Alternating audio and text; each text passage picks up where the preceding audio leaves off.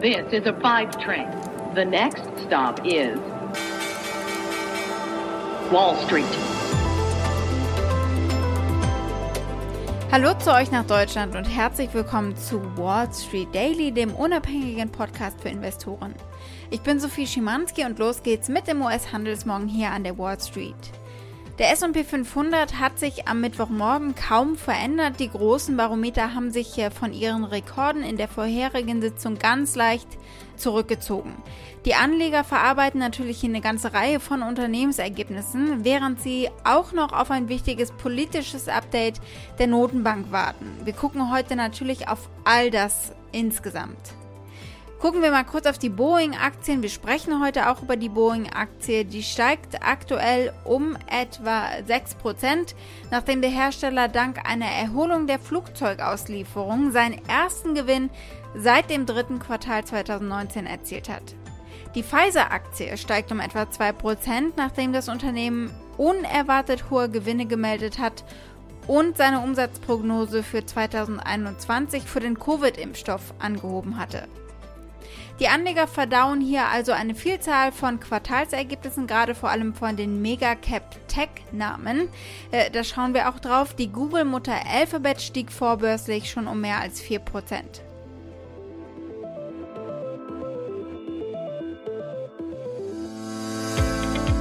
So, es ist wieder soweit. Der wichtigste Termin heute ist die FED-Sitzung, die Notenbank-Sitzung. Wir haben ja selber so ein bisschen olympische Disziplin. Das ist die Notenbank-Sitzung, das ist die China-Krise, das sind die Quartalszahlen. Asien ist wieder deutlich in der Minuszone. Der Nikkei, der Hang Seng und der Shanghai Composite. Da macht man sich immer noch Sorgen um die Eingriffe der chinesischen Regierung in die Privatwirtschaft. Was steht heute noch an? Dann werden die aktuellen Quartalszahlen präsentiert. Moderner Dreikampf könnte man das Ganze nennen.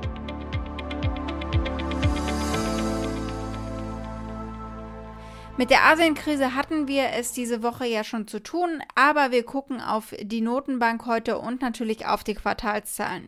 Unsere Themen heute ganz konkret.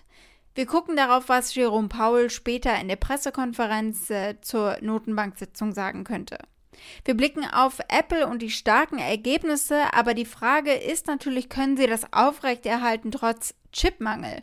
Und was glaubt Tim Cook eigentlich selbst, der CEO von Apple? Wir blicken auf Alphabet, auch hier starke Ergebnisse dank einem super Ergebnis bei den Werbeeinnahmen vor allem. Dann blicken wir auf die Kaffeehauskette Starbucks, die schwächelt in China und deswegen werfen wir mal einen Blick auf den chinesischen Markt. Die Aktie von Boeing erholt sich, weil sich das Unternehmen erholt. Die Aktie des Tages ist die der Fastfood-Kette McDonald's. Die ist besonders aktiv, nachdem es auch hier äh, Quartalsergebnisse gegeben hat. Was meint ihr, was war der beliebteste Burger?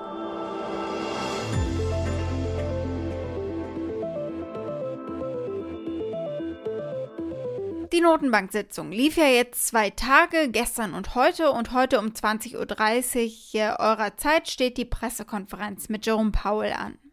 Und wir wollen mal gemeinsam schauen, welchen Ton Paul da anschlagen könnte oder was zu erwarten ist. Zunächst einmal, die Notenbank ist natürlich gerade konfrontiert mit zwei Gegebenheiten, die diametral entgegengesetzte politische Reaktionen eigentlich erfordern. Die Inflation ist deutlich stärker gestiegen, als die Währungshüter das erwartet haben, was natürlich die Verbraucher belastet.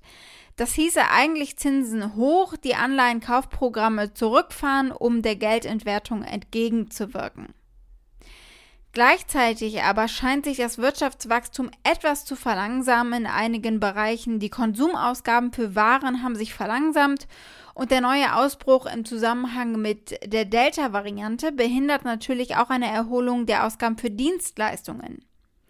Insbesondere die mit Spannung erwartete Rückkehr ins Büro von Millionen von Menschen, die aktuell noch aus dem Homeoffice arbeiten, könnte für eine Weile damit zurückgedrängt und verschoben werden. Das insgesamt hieße weder Zinsen noch Anleihenkaufprogramm anfassen. Von Paul ist, glaube ich, heute nicht viel Konkretes zu erwarten. Er wird schwammig bleiben und bei Allgemeinplätzen. Das glaubt auch der Kollege Steve Liesman, der bei der Pressekonferenz später dabei sein wird. Paul wird auf Zeit spielen, glaubt er. Powell has an awful lot of time to fill here. If he doesn't want to taper before uh, the beginning of next year or later this year, he's got to kind of play for time. So I think he's going to be still a little bit obscure as to what exactly that criteria is. So I think what he'll say is uh, we're pretty upbeat on the economy, uh, but also concerned about uh, inflation to an extent. Um, and he's just going to play for time and try to get the committee to, I don't know, September, October until it makes a final decision on that. Steve, you watch. You'll be watching for me. Can I count? I there's baseball at, at 1 p.m. today. I mean, will you watch for me, please? So my eyes don't have to be on that. Would Joe, that's my reason for being. You know, I Okay. watch so you don't have to. Thank you. Hinten raus kommen Leesman und äh, die Moderatorin ins Plaudern. Er wird gefragt, ob er die Pressekonferenz für alle anschauen könnte, weil ja parallel Baseball im Fernsehen läuft und das will der Kollege gucken. Na klar, sagt er, dafür sei er doch da, egal ob jetzt 30 Minuten Pressekonferenz oder sechsstündige Anhörung. Ein bisschen also eigentlich wie hier bei uns im Podcast. Wir schauen auf die starken Apple-Ergebnisse und wie lange das so anhalten kann. Eigentlich ist das Quartal, das im Juni endet, traditionell das schwächste von Apple jedes Jahr. Nicht so dieses Jahr. Apple hat die Erwartungen vernichtet regelrecht. Die iPhone-Verkäufe stiegen jährlich um fast 50 Prozent, also aufs Jahr gesehen. Insgesamt stieg der Umsatz äh, von Apple gegenüber dem Juni-Quartal unternehmensweit um 36 Prozent. Beeindruckend und äh, auf den großen Erfolg des iPhone 12 zurückzuführen, das erste bedeutende iPhone-Redesign seit 2017. Aktuelle iPhone-Nutzer haben umgerüstet auf das erste iPhone mit äh, 5G und viele Leute wechseln von einem Android-Handy zu iPhones. Das sagte CEO Tim Cook am Dienstag. Aber Apple steht äh, vor einem Problem, vor einem Problem, vor dem alle stehen, von Spielekonsolenherstellern über Automobilunternehmen bis hin zu äh, PC-Herstellern wie Microsoft zum Beispiel. Ein branchenweiter Mangel an Chips und anderen Komponenten. Am Dienstag warnte der Apple-Chef Tim Cook davor, dass diese Engpässe den Absatz des iPhones sowie des iPads beeinträchtigen werden. Apple hatte bereits in Vergangenheit davor gewarnt, dass Lieferengpässe das Unternehmen betreffen würden, aber dass diese Engpässe vor allem iPad und Macs betreffen würden, nicht das wichtigste Produkt von Apple, das iPhone. Aber Cook sagte jetzt eben, dass zusätzlich zu den Engpässen die Nachfrage nach dem iPhone so groß war und sogar die eigenen Erwartungen übertroffen hat, dass die Lieferzeiten und die Produktion sich eben weiter verzögern können. Die Knappheit betreffe allerdings nicht die neueren, leistungsstarken Prozessoren, die Apple für seine Geräte hergestellt hat, sondern die sogenannten Legacy-Knoten. Das sind Chips, die alltägliche Funktionen wie die Funktion des Displays oder die Dekodierung von Audio übernehmen und mit älteren Chips eben hergestellt werden.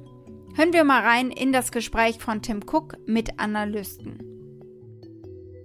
We do have some shortages in addition to that that are where the demand has been so great and so beyond our own expectation that it's difficult to get the entire set of parts within the lead times that we try to get those. The sort of the latest nodes, which we use in several of our products, have not been as much of an issue. The legacy nodes are where the supply constraints have been. Apple hatte im April gesagt, dass diese Lieferengpässe den Umsatz um 3 bis 4 Milliarden US-Dollar beeinträchtigen können. Aber Cook sagte gestern auch, dass Apple in der Lage sei, zu navigieren und äh, die Auswirkungen aufzufangen und äh, auf weniger als erwartet zu reduzieren, die Verluste. Blicken wir als nächstes auf die Google-Mutter Alphabet. Die Ergebnisse waren auch hier ein voller Erfolg. Von Alphabet wurde vorher schon allgemein ein starkes Quartal erwartet, auch weil das erste Halbjahr 2020, also letztes Jahr im Pandemiejahr, für den digitalen Anzeigenmarkt ein sehr düsteres Kapitel war und äh, damit wird der jetzige Zeitraum eben verglichen. Inmitten der Befürchtungen über die Pandemie kürzten natürlich viele Unternehmen die Werbeausgaben, was das Wachstum von vielen Technologieunternehmen, darunter eben Alphabet, verlangsamt hat. Aber Alphabet ist wie Apple ein Beispiel dafür, wie resilient, wie widerstandsfähig die Tech-Unternehmen sind. Sie haben die Erwartungen übertroffen in jeder Hinsicht, äh, vor allem bei den Werbeeinnahmen verzeichneten sie ein Plus von 69 Prozent gegenüber dem Vorjahr. Das lag natürlich auch an der Pandemie und das lag ebenso am Erfolg im Cloud-Geschäft. Und äh, das konnte Betriebsverluste reduzieren auf 590 Millionen US-Dollar etwa. Das ist eine dramatische Verbesserung gewesen gegenüber dem Verlust von 1,43 Milliarden US-Dollar im Vorjahr. Die Ergebnisse von der Kaffeehauskette Starbucks sind zwar Kaffee von gestern Abend, aber die Reaktionen sind natürlich frisch aufgebrüht, weil jetzt eben die ersten Handelsstunden nach diesen Ergebnissen stattfinden. Gucken wir mal auf diese Zahlen. Starbucks meldete am Dienstagabend steigende Verkäufe von Kaltgetränken in den Vereinigten Staaten, die Gewinn und Umsatz befeuert haben. Gewinn und Umsatzerwartungen haben sie damit also übertroffen. Das Ergebnis pro Aktie lag bei einem Dollar und einem Cent. Bereinigte 78 Cent hatte man erwartet. Der Umsatz lag bei 7,5 Milliarden US-Dollar gegenüber 7,29 Milliarden US-Dollar, die erwartet worden sind. Das sind gute Ergebnisse gewesen, aber in China, ihrem zweitgrößten Markt, warnte die Kaffeekette vor einer langsameren Erholung.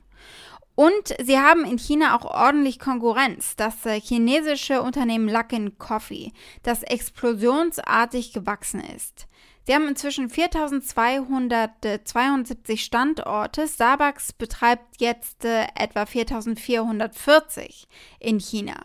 Also sie sind eben sehr ähm, auf Aufholkurs. Hier hört ihr Luckin Coffee CEO Reinout Chakel dazu, dass ihr Kaffee viel günstiger ist als der von Starbucks. Luckin Coffee ist außerdem heimisch in einem Markt, der noch viel weniger Kaffee konsumiert und somit viel Potenzial hat. Und äh, den Kampf gegen Starbucks kann Luckin Coffee den gewinnen. Das will der Reporter hier wissen vom CFO. Und äh, der ist zuversichtlich. A cup of coffee costs half the price as a Starbucks cup. Yeah, so our, tar- our, target price is to sell it around sort of 16, 17 renminbi, which we think is the right price to really drive sort of that mass market consumption. And do you think you're going after a different audience than Starbucks? Well, when we think about sort of the coffee market in China, right? So if you think about China, one and a half cups of freshly brewed coffee versus maybe 300 to 400 in the US, it's a heavily underpenetrated market. What we're trying to do is bring down the per cup cost to provide something that is affordable, but also something that is convenient and something that is, that is, that is high quality. And I think with that and with that price point, we think we're going to drive mass market consumption, and we see that to right. some extent already. And I think where we're after is really driving that mass market consumption and also focusing more on the functional aspects. Right. Nochmal zu Starbucks. Starbucks senkte seine Gesamtjahresprognose für das Umsatzwachstum in China, obwohl der Gesamtausblick für den Gewinn je Aktie für das Geschäftsjahr 2021 insgesamt angehoben wurde. Aber China bleibt Sorgenkind. Die Aktien fielen im erweiterten Handel um etwa 3%, nachdem sie vor Börsenschluss ein 52-Wochen-Hoch erreicht hatten. Wenn ihr als Anleger an die Pandemie denkt und an Unternehmen, die es besonders hart erwischt hat, seid ihr sicher schnell bei Kreuzfahrten und äh, bei Fluglinien und beim Flugzeugbauer Boeing und über den reden wir jetzt. Boeing meldete vorhin seinen ersten Quartalsgewinn seit fast zwei Jahren dank eines Anstiegs der Auslieferung von Flugzeugen weil sich die Fluggesellschaften von dem Pandemieeinbruch eben langsam erholen und die Verkäufe in vielen Geschäftsbereichen des Unternehmens dementsprechend steigen. Boeing verzeichnete sechs aufeinanderfolgende Quartale mit Verlusten und erreicht nun endlich einen Gewinn von 567 Millionen US-Dollar, eine Verbesserung von einem Nettoverlust von 2,96 Milliarden US-Dollar im Quartal vor einem Jahr. Der Umsatz von Boeing stieg um 44 Prozent auf fast 17 Milliarden US-Dollar von 11,8 Milliarden US-Dollar im Vorjahr und damit haben sie die Analystenschätzungen, die schon deutlich höher angesetzt waren als vor einem Jahr, übertroffen. Bereinigt lag der Verlust pro Aktie bei 40 Cent gegenüber einem erwarteten Verlust von 83 Cent, also man hatte mit doppelt so viel Verlust gerechnet. Die Boeing-Aktien stiegen im vorbörslichen Handel um 5%, nachdem das Unternehmen diese Ergebnisse veröffentlicht hatte. Bei uns im US-Fernsehen war das heute die Meldung des Tages und Breaking News wert. Wir hören mal den Kollegen Phil Lebeau von CNBC. Squawk Box, I'm Phil LeBeau with breaking news. We have Q2 results from Boeing. As you take a look at shares of Boeing, don't be surprised if you see them moving higher, substantially higher. Why? Because we're seeing something we have not seen in almost two years a positive quarter from Boeing. In his employee letter, which I just read a few minutes ago, Dave Calhoun, president and CEO of Boeing, says that the company previously had planned to drop down to 130,000 employees worldwide by the end of this year. They're not going to be doing that. They're holding steady where they are right now. But again, guys, Boeing's first positive quarter since Q3 of 2019. Guys, back to you. Das erste positive Quartal seit 2019, deshalb eben auch die guten News, dass Boeings geplante Stellenkürzungen jetzt auf Eis gelegt worden sind.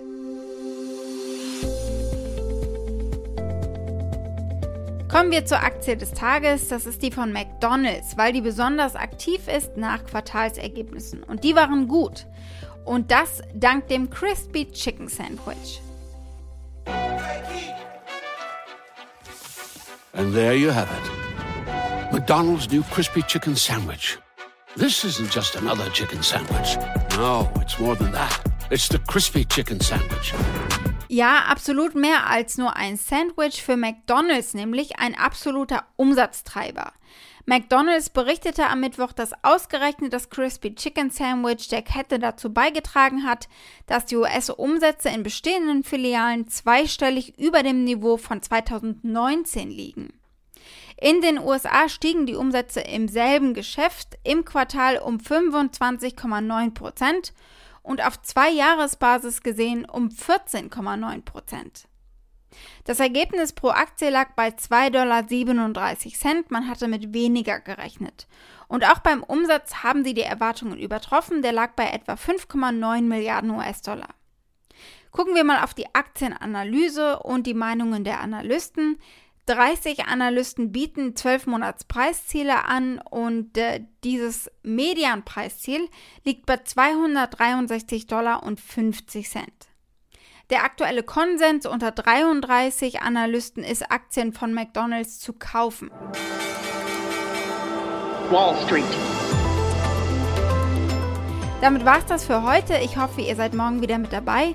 Schickt mir gerne in der Zwischenzeit eure Fragen oder Vorschläge. Ihr erreicht mich unter wall-street-daily at mediapioneer.com. Habt einen schönen Abend heute noch, eure Sophie.